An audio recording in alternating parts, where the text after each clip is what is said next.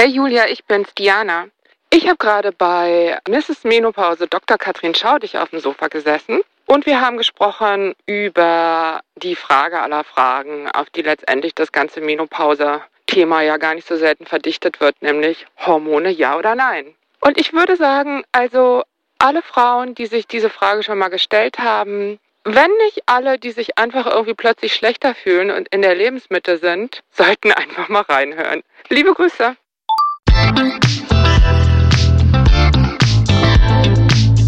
Willkommen zu einer neuen Folge von Meno an mich. Denn dieser Podcast ist für euch, liebe gereifte und interessierte Frauen dieses Landes. Jede Woche sprechen wir mit spannenden Frauen und empowern euch mit Wissen und Inspiration. Wir, das sind Diana Helfrich und Julia Schmidt-Jorzig aus der Brigitte Woman Redaktion. Heute spricht Diana mit Dr. Katrin Schaudig. Sie könnte man als die derzeitige Mrs. Menopause im deutschsprachigen Raum bezeichnen, denn sie ist die amtierende Präsidentin der Deutschen Menopausegesellschaft. Die Gynäkologin hat zusammen mit Dr. Anneliese Schwenkhagen eine Praxis mit dem Schwerpunkt Hormone in Hamburg. Ich freue mich sehr, dass Sie da sind, liebe Frau Dr. Schaudig. Ja, freue mich auch. Hormone, ja oder nein? So haben wir die heutige Folge genannt. Und in den nächsten 30 bis 40 Minuten werden wir uns einer zeitgemäßen Antwort auf diese Frage zumindest nähern. Unsere Mütter haben Hormone noch nach dem Gießkannenprinzip, also wirklich sehr großzügig verordnet bekommen, weil man schlichtweg davon ausgegangen war, sie halten jung und gesund. Na, dann kam der Studienschock 2002, 20-jähriges Jubiläum.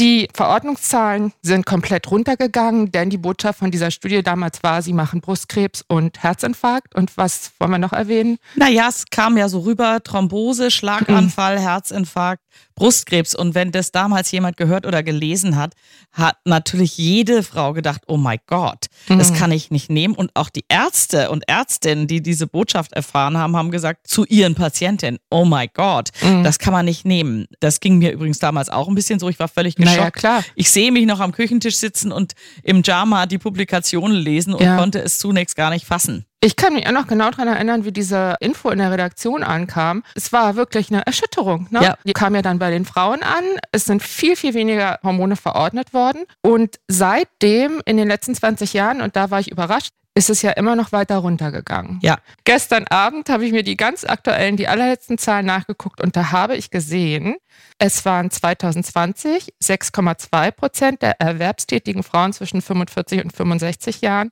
die Hormone gegen Wechseljahresbeschwerden nahmen. Und im Jahr 2021 waren es dann 6,4 Prozent. Also immerhin ein ganz paar mehr. Jetzt muss man sagen, insgesamt ist ja immer noch tierisch wenig. Also sehr, sehr wenig. Ne? Es ist sehr, sehr wenig. Und Sie haben vorhin gesagt, die Frauen haben es im Gießkannenprinzip bekommen. Unsere Mütter. Mhm.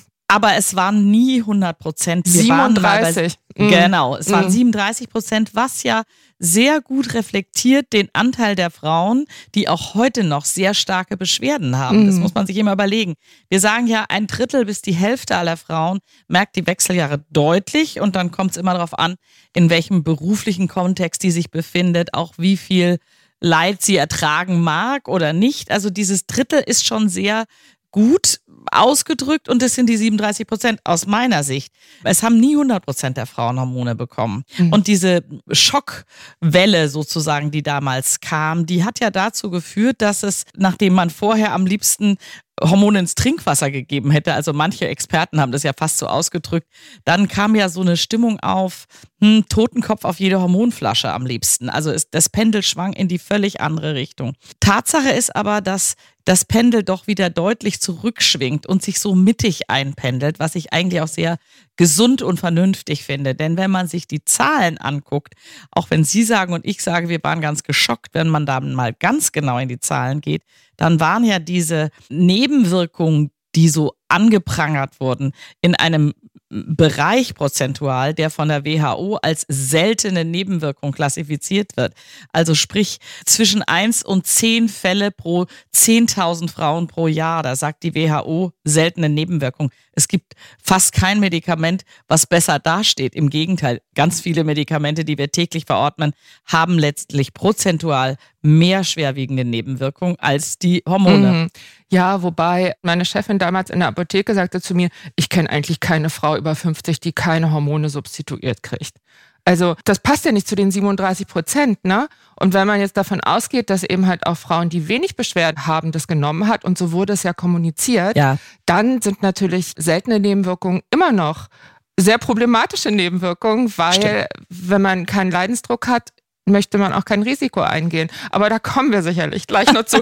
Ich wollte Sie jetzt als allererstes mal fragen, glauben Sie denn tatsächlich, dass das jetzt so eine Trendwende ist? Sie haben eben schon gesagt, das Pendel schwingt sich ein, aber wie ist denn Ihre Wahrnehmung auch in der Praxis? Also meine Wahrnehmung in der Praxis ist, dass Frauen ein bisschen offener werden, natürlich auch aufgrund von ausgeprägter Aufklärung in den Medien. Und das hat natürlich so einen Nachhall gegeben. Es hat noch naja, in den Jahren so zwischen 2015 und 2020 immer noch auch Medien gegeben, die Hormone extrem negativ dargestellt haben. Da wurden auch in wirklich seriösen Zeitschriften und Zeitungen Dinge kolportiert, die, wenn man die beleuchtet hat, nicht wahr waren. Also so stand zum Beispiel in der Süddeutschen Zeitung, dass in dieser WHI-Studie, die wir gerade besprochen ja. haben, nur schlanke und nicht übergewichtige Frauen gewesen seien.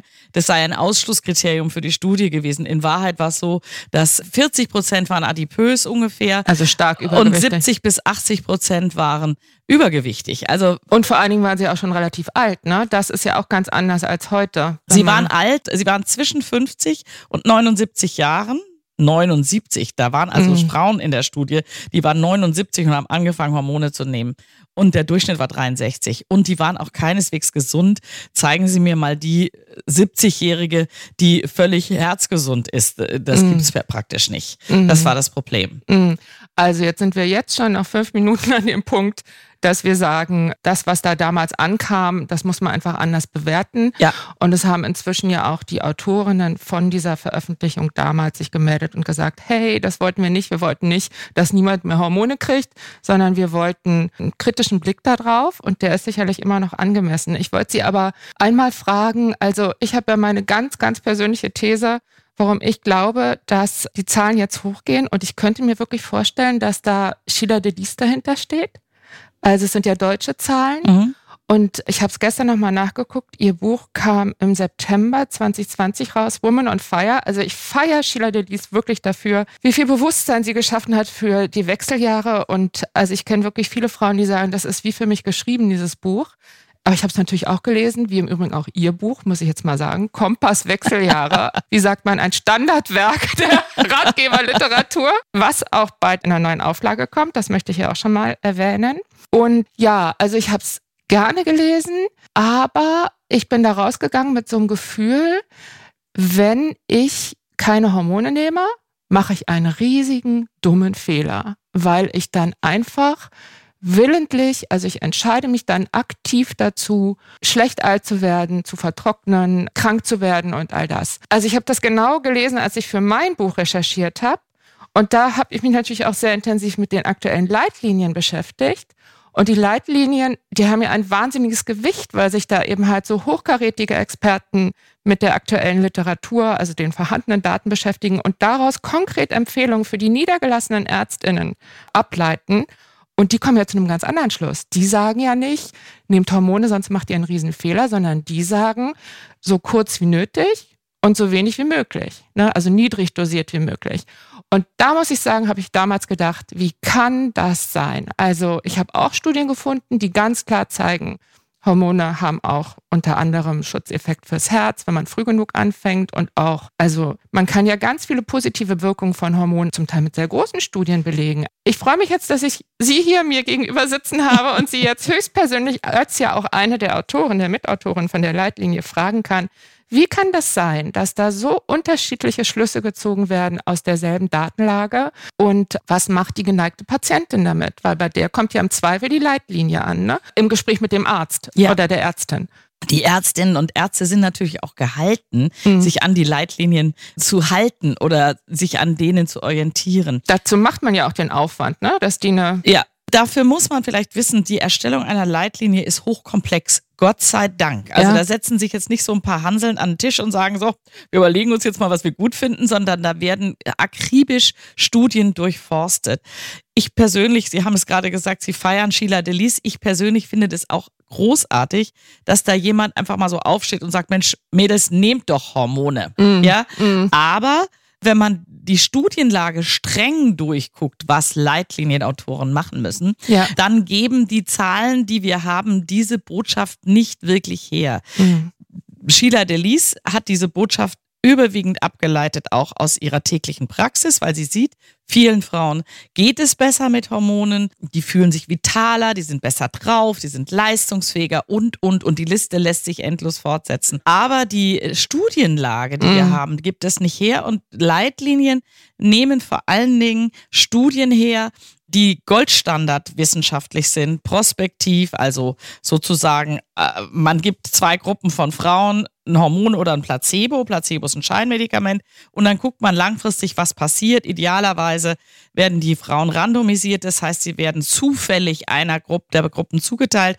Und noch idealerweise weiß weder der Arzt noch die Patientin, nehme ich Placebo oder nehme ich das richtige Medikament. Diese Studien durchzuführen, die sind extrem schwierig und sehr aufwendig und sehr teuer. Und die WHI-Studie ist eine der wenigen, die das wirklich brillant wissenschaftlich gemacht hat, die liegt leider auch immer noch diesen Leitlinien zugrunde, auch wenn sie 20 Jahre alt ist. Mhm. Die anderen Studien, die wir haben, die Sie auch angesprochen haben, das sind zum großen Teil Beobachtungsstudien und nicht Goldstandardstudien wie die WHI-Studie.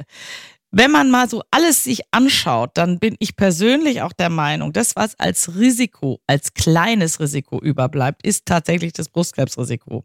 Alle anderen Risiken, die sonst so angesprochen werden, Lungenembolie, Thrombose, Herzinfarkt, Schlaganfall, kann man zum einen umgehen, indem man die Hormone, die Östrogene über die Haut zuführt. Dann mhm. hat man keinen so starken Effekt aufs Gerinnungssystem. Das hat man nur, wenn man die Hormone schluckt. Dann gehen die in die Leber und schieben die Gerinnung an. Das muss man wissen. Das heißt, die gefäßbedingten Risiken, die kann ich letztlich weitestgehend umgehen. Man muss ein bisschen aufpassen mit der Dosis, aber die fallen weg. Und es bleibt bei der Aufklärung eigentlich dieses leicht erhöhte Brustkrebsrisiko. Nun muss man ein bisschen aufpassen. Ich glaube, die Trendwende ist tatsächlich da. Zumindest haben wir jetzt mal die Talsohle erreicht. Ja.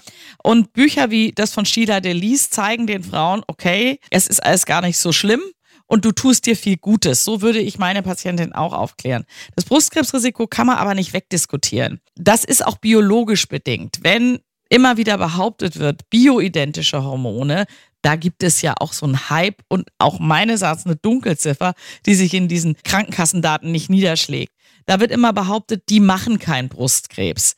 Wenn man sich anschaut, Frauen, die spät in die Wechseljahre kommen, also ich sag's mal mit 55, haben im Verhältnis zu Frauen, die mit 45 in die Wechseljahre kommen, ein signifikant höheres Brustkrebsrisiko. Was passiert in diesen zehn Jahren?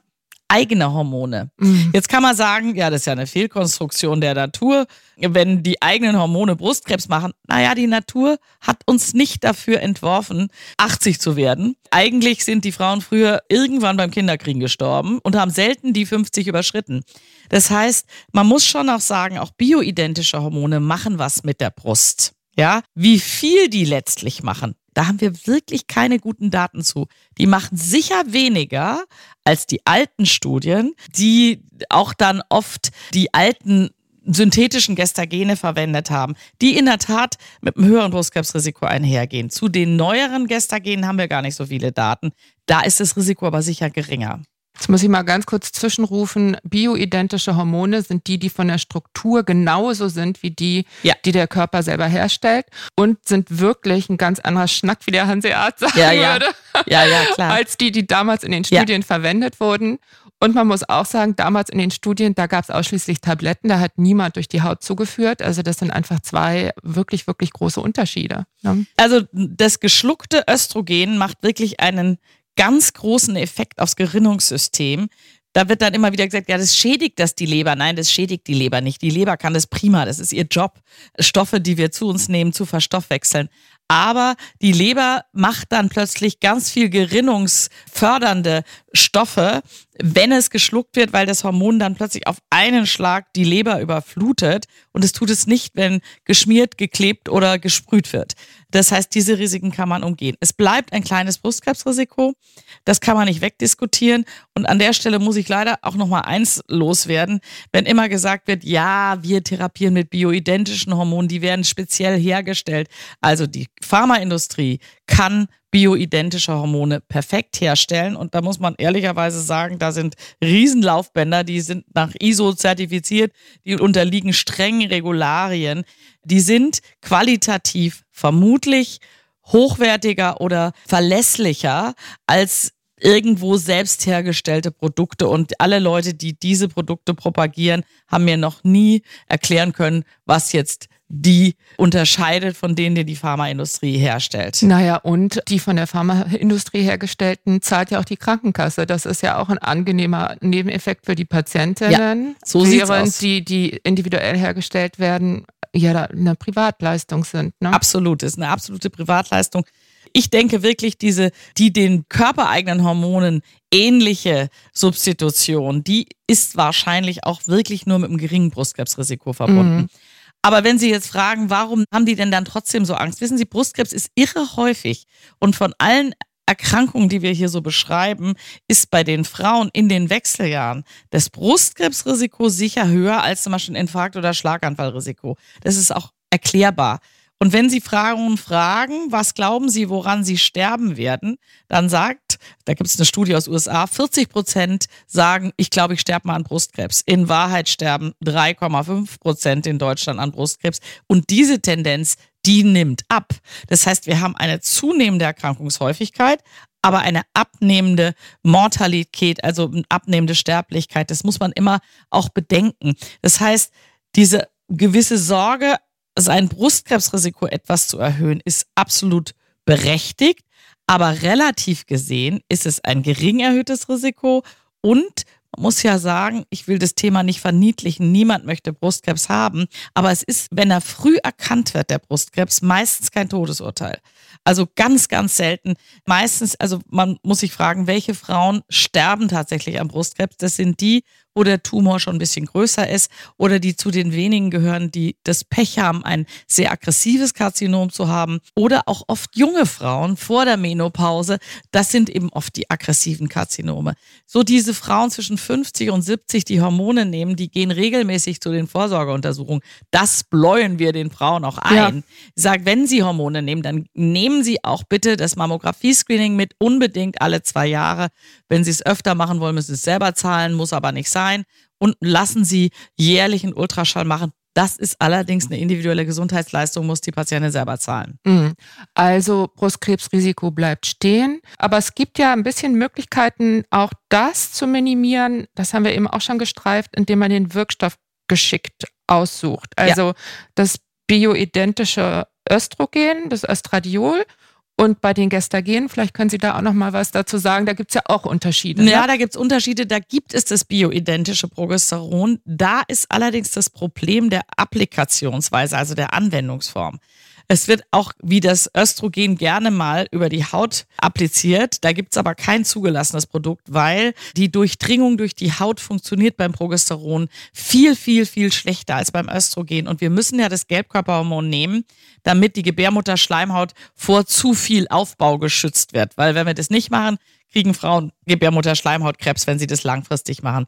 Dafür brauchen wir das Gestagen. Das natürliche Progesteron wird aber vom Körper, wenn man das schluckt, sehr rasch abgebaut. Es wird weniger rasch abgebaut, wenn man es vaginal nimmt. Aber das ist natürlich auch nicht so schick, jeden Tag vaginal eine Kapsel zuzuführen. Also das ist wahrscheinlich der bioidentischste Weg. Aber das mögen nicht alle Frauen, weil die Hamburgerin sagt, das subst und es ist auch es ist auch nicht so angenehm, ja? Also wenn sie sagen, langfristig mache ich das.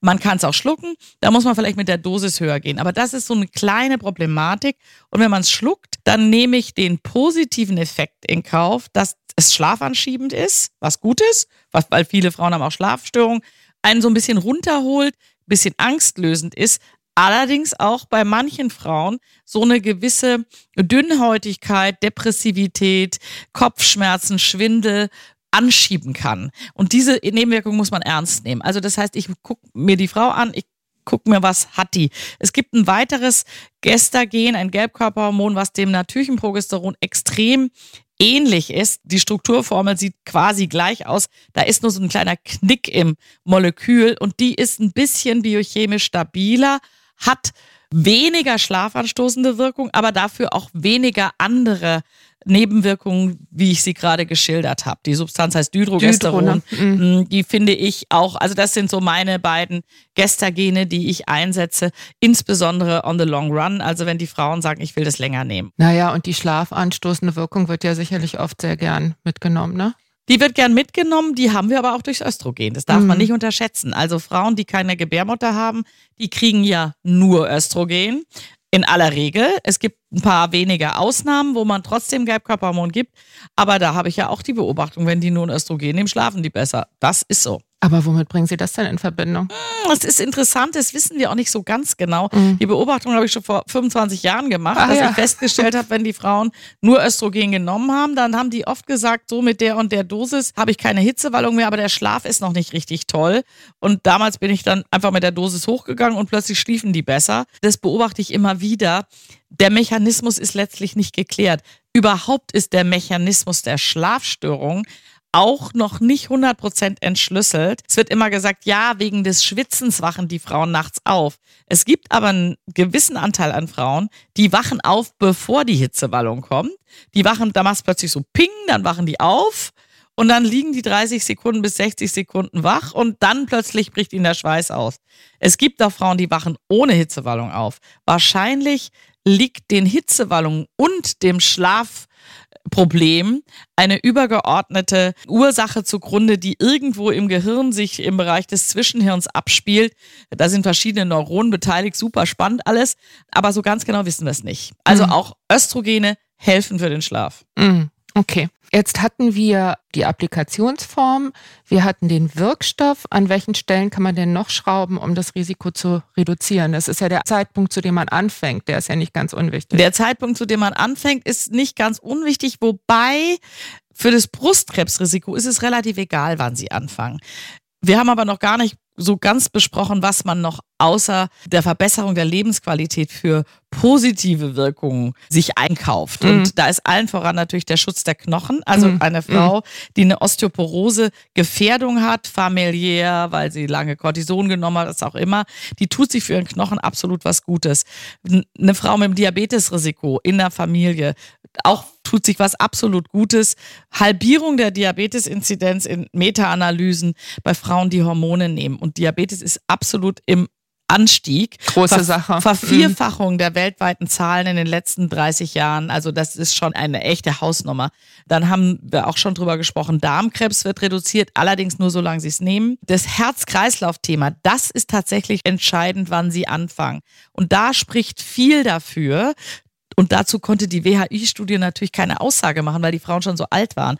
Wenn man anfängt mit der Hormoneinnahme, in dem Moment, wo man selber in den Mangel rutscht, hat man ziemlich sicher einen protektiven, also schützenden Effekt vor Herz-Kreislauf-Erkrankungen. Wie lange diese Lücke sein darf, darf die ein halbes Jahr sein, zwei Jahre, fünf Jahre gibt es keine ordentlichen Studien zu. Das ist auch sehr schwierig, weil bei manchen Frauen arbeitet der Eierstock immer noch so ein bisschen, auch wenn die nicht mehr bluten. Das heißt, da ist noch ein bisschen Östrogen da und bei manchen ist einfach wie Wasserhahn zu.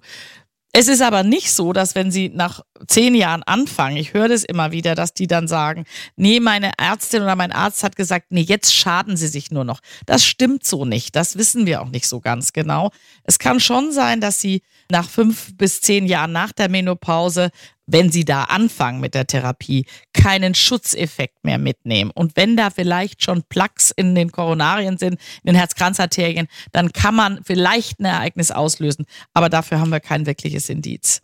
Und mit der Lücke vorhin meinten Sie die Zeit, die verstrichen ist zwischen der letzten Blutung genau. und dann dem Gefühl, oh, jetzt muss ich vielleicht doch mal Hormone ja, nehmen. Ganz genau. Das mhm. ist so dieses Gap. Oder wir sprechen auch von einem Window of Opportunity auf Neudeutsch. Also das Fenster, wo man vielleicht tatsächlich einen Schutzeffekt mitnehmen kann. Ich persönlich sehe diesen Schutzeffekt. Ich weiß, dass der Leiter der Leitlinienerstellung, Professor Ortmann, das kritischer sieht. In der Leitlinie steht auch drin, dass man es nicht zur Prävention einsetzen soll. Also sprich, jemand, der keine Beschwerden hat, dem sagt man nicht so, jetzt nimm mal Hormone, damit du keinen Herzinfarkt kriegst. Das würde ich auch nicht machen.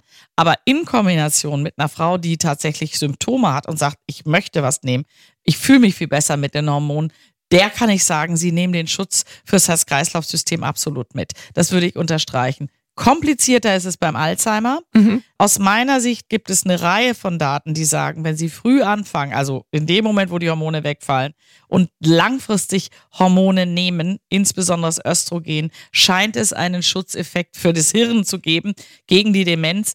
Aber die Datenlage ist sehr wackelig und wir haben auch keine guten prospektiven Langzeitstudien. Bei der WHI-Studie war es so, dass die Frauen, die Hormone genommen haben, da gab es eine kleine Unterstudie, die hatten tatsächlich mehr Demenzen, aber die haben wieder erst mit über 60 angefangen. Und da hat man möglicherweise fürs Hirn einen schlechteren Effekt. Das könnte sein. Okay, also der Zeitpunkt kann eine Rolle spielen, wann man anfängt, aber der Zeitpunkt, wann man anfängt, hängt ja letztendlich davon ab, wann die Beschwerden kommen. Und von daher. Naja, die Beschwerden kommen schon, ich würde es mal anders sagen, die, das hängt nicht davon ab, wann die Beschwerden kommen, sondern wann die Frau sagt, ich habe keine Lust mehr, die Beschwerden auszuhalten. Mhm. Die Beschwerden beginnen ja in aller Regel um den Zeitpunkt der letzten Regelblutung, bei vielen Frauen auch schon vorher.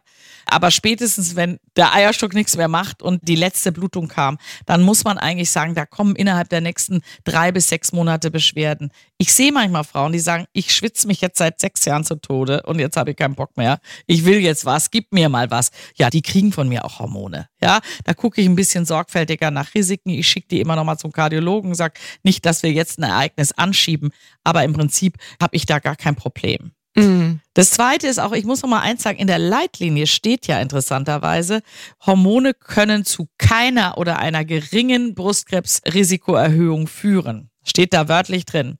Mit keiner Erhöhung sind die Frauen gemeint, die nämlich in dieser weltberühmten WHI-Studie Östrogen alleine bekommen Nur haben. Östrogen. Und weil sie keine Gebärmutter mehr hatten. Und deren Brustkrebsrisiko war ja signifikant gesenkt und zwar auch noch 20 Jahre beziehungsweise 13 Jahre nach Beendigung der Studie. Das heißt, man hat die nachbeobachtet und deren Inzidenz, also Häufigkeit von Brustkrebs und auch Sterblichkeit an Brustkrebs war auch nach 20 Jahren immer noch signifikant niedriger als bei den Frauen, die Placebo genommen haben. Das hängt wahrscheinlich damit zusammen, dass diese Frauen sehr adipös waren. Das waren 40 Prozent waren adipös in dieser Unterstudie. Das heißt, man kann davon ausgehen, dass viele von denen eine Insulinresistenz haben oder hatten. Zu viel Insulin, das ist eine Insulinresistenzvorstufe vom Diabetes, die erhöht das Brustkrebsrisiko dramatisch. Und wenn ich jetzt eine Substanz ins Rennen bringe, die diese Insulinresistenz ah. verbessert, das haben wir ja vorhin gesagt, Diabeteshäufigkeit reduziert durch Hormone, dann gleiche ich sozusagen diesen Effekt aus. Und das ist wahrscheinlich, das ist zumindest die aktuelle Hypothese, einer der Gründe, warum in der WHI-Studie die Frauen mit Östrogen alleine weniger Brustkrebs hatten. Aber Östrogen alleine kommt ja für die allermeisten Frauen überhaupt nicht in Frage. Ne? Ja, Weil doch, die allermeisten haben ja ihren Uterus heutzutage. Die meisten haben ihren Uterus, aber so, ich würde mal sagen, 20 bis 30 Prozent sehe ich schon ohne Uterus. Ah ja. Ungefähr. Also ich kann das ehrlich, das, das ändert sich auch laufend. Mhm. Aber mittlerweile kann man ja auch die Gebärmutter durch diese minimalinvasive Chirurgie entfernen. Es gibt relativ viele Frauen, wo der Muttermund noch steht, aber der Rest der Gebärmutter entfernt ist. Es ist ist die sogenannte Lash- oder suprazervikale Gebärmutterentfernung. Die brauchen auch kein Gestagen nehmen. Mhm. Also die sind im Vorteil, weil das Gestagen ist eine problematische Komponente, gerade was das Brustkrebsrisiko angeht. Ja, ne? ich, ich hasse es zu sagen, aber so ist es leider. Ja. I hate to say it. Aber ich muss noch eins sagen, weil ich vorhin gesagt habe, die Adipositas. Sie haben so gesagt, wie kann man den Frauen auch die Entscheidung erleichtern? Mhm. Ich finde so ein bisschen, man muss auch mal in die Relation setzen, was gibt es noch für Risiken. Also Übergewicht oder vor allen Dingen Fettleibigkeit, also krankhaftes Übergewicht mit einem BMI über 30, das haben echt viele Frauen. Das erhöht per se durch sich allein das Brustkrebsrisiko mehr als eine Hormoneinnahme. Alkohol, zwei Glas Wein am Abend macht ein deutlich höheres Brustkrebsrisiko als Hormontherapie. Mhm. Ja? Und umgekehrt kann man durch Sport und regelmäßige körperliche Bewegung wahrscheinlich durch eine Verbesserung der Insulinresistenz das Brustkrebsrisiko senken. Und das ist natürlich eine Botschaft, die ist ja nicht so richtig convenient. Das will keiner so richtig hören. Welcher Art von Frau würden Sie wirklich nur sehr ungern Hormone verordnen? Also was sind sozusagen Kriterien, wo bei Ihnen das rote Tuch? Also wenn ich ganz ehrlich bin, die einzigen Frauen, wo ich das wirklich ganz ungern mache, sind die, die schon Brustkrebs hatten ah, ja. oder die, die mhm. einen Gebärmutter-Schleimhautkrebs hatten. Da ist auch eigentlich eine klare Kontraindikation. Bei denen mit dem Gebärmutter-Schleimhautkrebs, da kann man tatsächlich mit einer Progesterontherapie Mono alleine auch eine Erleichterung der Beschwerden erreichen. Die ist nicht kontraindiziert. Die schützt sogar möglicherweise ein bisschen vor dem Wiederaufflackern der Erkrankung. Beim Brustkrebs ist es ganz schwierig. Da würde man nur im aller, aller äußersten Fall, wenn die Patientin sagt, entweder sie geben mir jetzt Hormone oder ich springe von der Brücke, kommt selten vor, weil die Patientin mit Brustkrebs einfach selber auch große Ängste noch mehr haben als die, die noch keinen Brustkrebs haben, was auch sehr vernünftig ist. Die sind eigentlich die einzigen. Schwierig wird es Zustand nach Schlaganfall, Zustand nach Lungenembolie, streng genommen, auch laut Beipackzettel, Kontraindikation, also man darf es nicht nehmen. Aber die Frauen haben hohen Leidensdruck und wenn wir diesen Lebereffekt auf die Gerinnung umgehen, indem man die Hormone über die Haut zuführt, dann ist es in Einzelfällen, wenn hoher Leidensdruck ist, aus meiner Sicht vertretbar. Da stehe ich aber so ein bisschen außerhalb der Leitlinien. Das muss man mit der Patientin sehr, sehr genau besprechen. Auch da wird man andere Methoden ausprobieren, um Hitzewallungen oder was auch immer für geartete Beschwerden da sind, zu beheben. Aber das finde ich jetzt nicht so eine ganz schlimme Kontraindikation. Werden wir aber immer wieder von Kolleginnen und Kollegen gefragt, ich habe eine Patientin, die hat einen Schlaganfall, darf ich der Hormone geben? Und ich sage, ja, okay, bitte ganz niedrig dosiert, die niedrigstmögliche Dosis. Ich möchte noch was sagen. Sie haben vorhin gesagt, Frau Helfrich, dass die Leitlinie sagt, so kurz wie möglich. Das steht da nicht drin. Da steht nur drin, also das ist alles das, was immer so kolportiert wird. Da steht drin, wenn die Frau vasomotorische Beschwerden hat, soll man ihr eine Hormontherapie anbieten. Das steht da wörtlich drin. Da steht nicht drin, wenn gar nicht anders geht und dann möglichst kurz. Da steht, soll man ihr eine Hormontherapie anbieten. Das heißt indirekt, solange die Hitzewallung hat. Wenn die natürlich irgendwann keine Hitzewallung mehr hat, was theoretisch ja irgendwann passieren kann, dann ist es eigentlich nicht mehr indiziert. Die Leitlinie sagt, nur die Hitzewallungen sind die Indikation. Das andere, Schlafstörungen, depressive Verstimmung, was weiß ich alles, Gelenkbeschwerden, das ist laut Leitlinie keine echte Indikation und dann eine Einzelfallentscheidung. Wenn aber die Patientin zum Beispiel sagt, wir machen dann immer mal einen Auslassversuch, die Frauen machen das auch von sich aus und nehmen dann mal weniger. Wenn die dann sagen, mir geht's aber irgendwie insgesamt schlechter, das mit dem Schwitzen finde ich jetzt nicht mehr so schlimm, aber ich schlafe viel schlechter, ich bin schlechter drauf und wissen Sie, ich will das eigentlich weiternehmen. Dann sag ich ja, dann nehmen Sie es. Ich habe auch Frauen, die nehmen das 20 Jahre, 25 Jahre. Ich oute mich jetzt auch mal es ist auch so ein bisschen außerhalb vielleicht dessen, was empfohlen wird, aber ich habe jetzt im letzten Jahr dreimal Patienten gehabt, um die 80, die seit sie die Hormone abgesetzt haben, wie verrückt schwitzten und sagen, ich kann mein Leben gar nicht mehr leben, mir läuft dauernd der Schweiß runter äh, mit Hormonen. Niedrig dosiertes Pflaster, ging alles wieder gut. Ach, das ist ja ein starkes Stück, ne? Also mit 80, das bedeutet, sie haben ihre Hormone abgesetzt und dann kam Hitzewallung ja. einfach durch diese Umstellung, ja. ne? Ja. Das ist ja auch so ein Missverständnis, dass Frauen manchmal glauben, sie könnten mit einer Hormontherapie die Wechseljahre nach hinten verschieben. Ne? So ist es ja nicht. Ja, so ist es nicht, nein. Die denken manchmal, kriege ich denn dann nach Absetzen die gleichen Beschwerden? Das trifft bei manchen Frauen tatsächlich zu. Das sind aber auch die 80-Jährigen, die eben auch mit 80 noch schwitzen. Aber bei vielen Frauen ist dieses Hitzewallungsproblem dann gar nicht mehr so schlimm. Aber wir wissen schon, so 10 bis 15 Prozent der Frauen haben auch noch mit 70, 80 Hitzewallung. Ein bisschen muss man aufpassen. Da gibt es andere Situationen, die die Hitzewallung befördern. Zum Beispiel Übergewicht und äh, Adipositas. Das heißt, wenn die Frauen abnehmen, werden die Hitzewallungen besser. Aber das ist natürlich ein Riesenproblem mit dem ja, Abnehmen. Ne? Das mhm. ist ja das Thema. Blutdruckspitzen können das machen, Schilddrüsenerkrankungen, das sind so die wichtigsten, was wir sagen, Differentialdiagnosen. Also wo man gucken kann, auch das befördert das Schwitzen und den Frauen nützen auch Hormone nichts. Ja, mhm. ich meine, man kann ja Trial and Error machen und sagen, ich probiere es jetzt einfach mal. Und wenn es versuche ganz sanft und niedrig dosiert und wenn es besser wird, dann haben wir einen Ansatzpunkt. Aber es gibt auch welche, wo es eben gar nicht besser wird. Und da muss man unbedingt nachgucken. Also ich habe den Eindruck, es ist ja oft von der Spaltung der Gesellschaft die Rede in den letzten, ich sag mal, fünf, sechs Jahren vielleicht. Und ich habe das Gefühl, bei den Hormonen, es kommt mir manchmal so vor, als wäre es auch da so. Es gibt einerseits die Frauen, für die das wirklich einfach dazugehört, die da auf gar keinen Fall ohne wollen und die, wo manchmal auch sowas rüberkommt wie selber schuld, wenn du noch schwitzt, so ungefähr. Und dann gibt's die anderen, wenn man jetzt sagt, wir haben ungefähr ein Drittel, die starke Beschwerden haben. Dann sind es 33 Prozent, aber nur 6 Prozent nehmen ja. Hormone. Also da muss ja noch eine Wahnsinnszurückhaltung sein, eine ja. riesengroße Angst Und klar, Brustkrebs ist sehr verbreitet, aber trotzdem steht das ja in keinem Verhältnis. Ne? Geht Ihnen das auch so? Haben Sie da auch manchmal den Eindruck, dass sich das wie so aufgespalten hat? Ja. Wobei bei Ihnen kommt wahrscheinlich was anderes an in der Praxis, ne? Hm, nee, nee, ich finde, das hat multiple Ursachen. Also was man schon sagen muss, die mediale Berichterstattung, Hormone sind todbringend und es gab ja wirklich auch Headlines, ich sag's nochmal, in ernstzunehmenden Tageszeitungen, tödliche Therapie. Ich meine, wenn man das liest, denkt man, kann ich nie machen, ja. Ich glaube, diese Medienberichtung hat einen unglaublichen Nachhall, der Jahrzehnte anhält. Und man darf nicht vergessen, dieser Nachhall, der ist nicht nur bei den Frauen und Patientinnen, sondern der ist auch bei den ganzen ärztlichen Kolleginnen und Kollegen. Ja, und mein Eindruck ist so ein bisschen, dass auch die Situation von den Ärzten und Ärztinnen falsch eingeschätzt wird, die die Datenlage jetzt nicht so genau kennen wie wir als Menopausenspezialisten, sondern die so sagen, ah, also ich traue dem Frieden nicht, lassen Sie es mal lieber. Und interessanterweise selbst Frauenärztinnen und also das betrifft vor allen Dingen Hausärztinnen und Hausärzte und internistische Kolleginnen, selbst Frauenärzte, die viel Onkologie machen, sagen, ah, lassen Sie das mal mit den Hormonen. Und es kommt auch, glaube ich, das meine ich gar nicht böse, aus so einem gewissen Halbwissen der Datenlage, dass man sagt, lieber nicht schaden.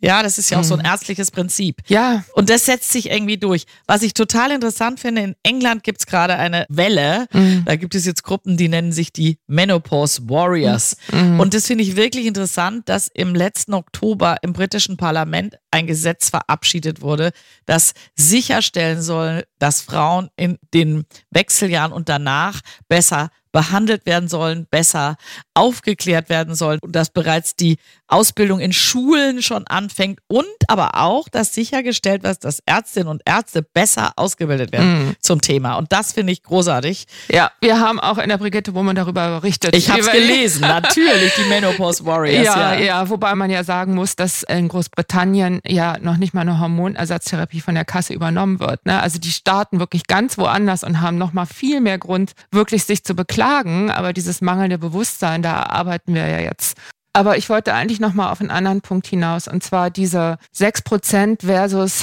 33% und dann eben halt tödliche Therapie und all diese Schlagzeilen. Also Frauen haben Angst, sind verunsichert, aber ich habe auch einfach den Eindruck, dass Frauen sehr bereit sind oder zu bereit sind, das wirklich auszuhalten, wenn es ihnen richtig schlecht geht. Ja, das ist ja ein interessantes Phänomen. Stand ja schon in der Bibel, dass wir unter Schmerzen gebären sollen. Also ich frage mich auch immer, ich bin da völlig bei Ihnen, Frau Helfrich. Ich finde das auch eine sehr wichtige Frage. Irgendwie werden wir Frauen auch so offensichtlich von der Gesellschaft geprimed und erzogen, dass wir Dinge aushalten sollen und müssen. Und die Frage so ein bisschen, wissen Sie, es gibt Frauen, die sagen, ich will doch keine Kopfschmerzen haben, ich nehme Aspirin oder ein Paracetamol äh, und äh, dann ist der Kopfschmerz gut. Und es gibt Frauen, die sagen, nee, nee, ich nehme lieber nichts, ich muss das aushalten. Also es wird natürlich auch zum Teil von Müttern und Großmüttern, also es haben nicht alle Mütter damals Hormone genommen, so ein bisschen was suggeriert, sei nicht so ein Weichei. Da musst du durch. Ich hab's ausgehalten, da musst du es auch aushalten. Also das ist ja eine ganz blöde Haltung, finde mhm. ich so ein bisschen. Also ich glaube, es ist so ein bisschen, dass das Frauen suggeriert wird, du musst da durch. Ich meine, für die Pubertät gibt's auch keine Tabletten, so ungefähr, ja. Also ich meine, ist ein bisschen blöd, aber nach der Pubertät wird ja alles besser. Und dann kommt der nächste Punkt, Frauen wollen über die Menopause nicht so richtig sprechen, weil es so gleichbedeutend ist mit, ich gehöre dann zum alten Eisen. Keine so schöne Botschaft. Aber wenn man sich überlegt, dass Frauen heute ein Drittel oder sogar die Hälfte ihres Lebens noch vor sich haben nach der Menopause, dann kann man ja nun wirklich nicht vom, alten Eisen sprechen. Das sind ja mittlerweile wichtige Leistungsträger der Gesellschaft. Und das ist übrigens was, da habe ich keine Daten gefunden. Ich habe gesucht. Die Engländer haben Daten, dass tatsächlich die wirtschaftliche Produktivität von Frauen nachlässt in den Wechseljahren, ähm, dann, ich meine, das sollte man mal dem Wirtschaftsminister sagen. Ich glaube, da wird plötzlich ganz anders gesprochen über Wechseljahre, wenn man auch mal diesen ökonomischen und gesellschaftlichen Aspekt Aber da sieht. haben wir ja, Hubertus Heil hat ja gerade erst die Frauen als die größte Ressource bei den Fachkräften ja. bezeichnet. Also auch da, sie finden offenbar nicht ausreichend statt, als dass dem ausreichend oder angemessen Raum gegeben wird. Ja. Also das kommt bei mir immer wieder an, dieser Eindruck. Naja, man muss da natürlich aufpassen, dass wir nicht dann irgendwann dahin kommen, wenn ihre Schaffenskraft einbricht, dann muss sie Hormone nehmen. Diese Einbahnstraße darf es auch nicht werden, ne? Auf gar keinen nee. Fall. Und jetzt ist, glaube ich, nochmal so was, wissen Sie, die Frauen sind so unterschiedlich, ja. Und ich meine, ich habe eine Großmutter gehabt, die ist 87 geworden, die hat nie Hormone genommen. Und sie ist auch 87 geworden. Wie gut's der ging zwischen 50 und 60, das frage ich mich allerdings immer so ein bisschen. Und ich sehe ja auch immer wieder Frauen, die mit einem Burnout, Klassiker, ja, um die Wechseljahre herum. Burnout wird den gar nicht den Wechseljahren zugeschrieben und es wird gesagt, ah ja, ich kann irgendwie gar nicht mehr so, aber ich habe immer so, die sagen dann immer, ah, aber wissen Sie, ich habe so viel Stress zurzeit. Dann sage ich, und vor zehn Jahren hatten Sie nicht viel Stress? Ja, eigentlich doch den gleichen. Aber ich schaff's jetzt irgendwie nicht mehr. Und das hängt mit den Wechseljahren zusammen und da muss auch mehr Aufklärung her. Kann man auch mit Hormonen was gegen machen, muss man so sagen. Mm. Wir sind jetzt komplett von meinem Skript hier abgewichen. Mehr oder weniger. Jetzt gehen Sie doch nochmal in Ihr Skript, ja. Wir müssen jetzt auch wirklich langsam zum Ende kommen. Vielleicht nochmal die Frage, ähm, gibt es noch irgendwas, was Sie unbedingt loswerden wollten an die mittelalte Frau da draußen? Also was ich ja immer gerne loswerde, ist, wenn die sonst keine Beschwerden hat, sagt, ich will keine Hormone nehmen und die einzige Problematik, die sie hat, das ist, dass der Sex wehtut. Und wenn der Sex wehtut, hat man auch keine Lust mehr auf den Sex. Also man kann lokal die Scheide mit Östrogenen behandeln und dann ist dieses Thema zumindest in den meisten Fällen wieder deutlich besser, wenn nicht wieder so wie früher. Und da sollten die Frauen überhaupt keine Scheu haben. In diesem Beipackzettel steht schreckliche Dinge drin, dass sie tot machen und so. Das stimmt alles nicht. Das kann man vergessen. Lokale Östrogene ist kein Problem. Das finde ich schon mal eine wichtige Botschaft. Und die zweite wichtige Botschaft für mich ist, jede Frau ist anders und man muss individuell gucken. Und ich werde immer wieder angerufen, auch von männlichen Kollegen an den Kliniken sind, sag mir doch mal so ein Standardpräparat, was du am meisten einsetzt. Und dann sage ich, Du musst dir die Frau angucken, was hat die für Risiken, was bringt die mit, was hat die für Ängste. Es bringt auch nichts, der Frau einfach aufzustücken, da nimm doch Hormone, was man früher gemacht hat. Man muss jede einzelne Frau anschauen und auch gucken, kommt die eher aus dem Umfeld, wo sie sagt, nein, ich will aber alles ganz natürlich haben und ich will diese Phase durchleben oder ist sie eine, die sagt, nee, also wenn ich Kopfschmerzen habe, dann nehme ich auch was. Das muss man im Gespräch erfahren. Und mhm. da muss jede Frau ihren eigenen Weg finden. Ich mhm. bin auf keinen Fall ein Gegner von Hormonen. Ich sehe auch immer wieder Frauen, das liegt an unserer Spezialpraxis, die sagen, mir geht's so schlecht, aber ich habe so doll Angst vor Hormonen, die sind doch so schädlich dann muss ich mir tatsächlich die Zeit nehmen und das aufdröseln, mit ihr erstmal besprechen, wovor haben sie denn Angst, was wäre denn, wenn das eintritt, wovor sie Angst haben und wer hat ihnen das suggeriert und dann ihr die Fakten erläutern. Und viele Frauen sagen dann, okay, ich probiere das jetzt. Wie oft kommt das überhaupt vor? dass sie jemanden wirklich sozusagen überzeugen müssen und in meiner richtig Praxis, Ängste, richtig Ängste zerstreuen? Ja, in meiner Praxis kommt es oft vor. Mm. Das kommt wirklich oft vor, aber das liegt daran, das ist so ein Sammelbecken von Frauen, die dann irgendwas von uns gehört haben und sagen so, ich will das jetzt nochmal ordentlich aufgedröselt haben. Mm. Ja. Ja, super. Das waren noch zwei total gute Botschaften. Frau Dr. Schaudig, ganz herzlichen Dank, dass Sie da waren. Und ja, ich freue mich jetzt schon auf unsere nächste Begegnung. Dann über Scheidentrockenheit. Was hatten wir noch gesagt? Testosteron für Frauen wollten wir das noch Das macht wahrscheinlich Frau Schwenkhagen. Mhm, dann wollten wir Verhütung. Verhütung, ne, ganz wichtiges Thema. Ja. Und starke Blutung. Ja. Ne? Die herrlich. haben wir, das sind die Themen, die haben wir hier jetzt schon auf dem Zettel. Und ich freue mich drauf. Ja, freue ich mich auch Dr. drauf. Ja, war helfig. Tschüss. Tschüss. Und euch vielen Dank fürs Zuhören. Wir freuen uns über Post von euch an podcast.brigitte.de. Schreibt uns, was euch berührt, entsetzt, freut und bewegt oder einfach so, um uns Feedback für den Podcast zu geben. Auch wenn ihr uns eure Geschichte erzählen wollt, gern eine Mail an podcast.brigitte.de. Wir freuen uns darauf. Und wenn ihr mal wieder in die Brigitte Woman reinlesen wollt, dann holt euch gern ein Gratisheft über brigitte-woman.de slash gratis. Unter diesem Link könnt ihr, wenn ihr das möchtet, natürlich auch ein Abo abschließen. In diesem Sinne, viele Grüße aus der Mitte des Lebens. In der nächsten Folge ist Julia Schmidt-Jorzig wieder dran, eure Diana Helfrich.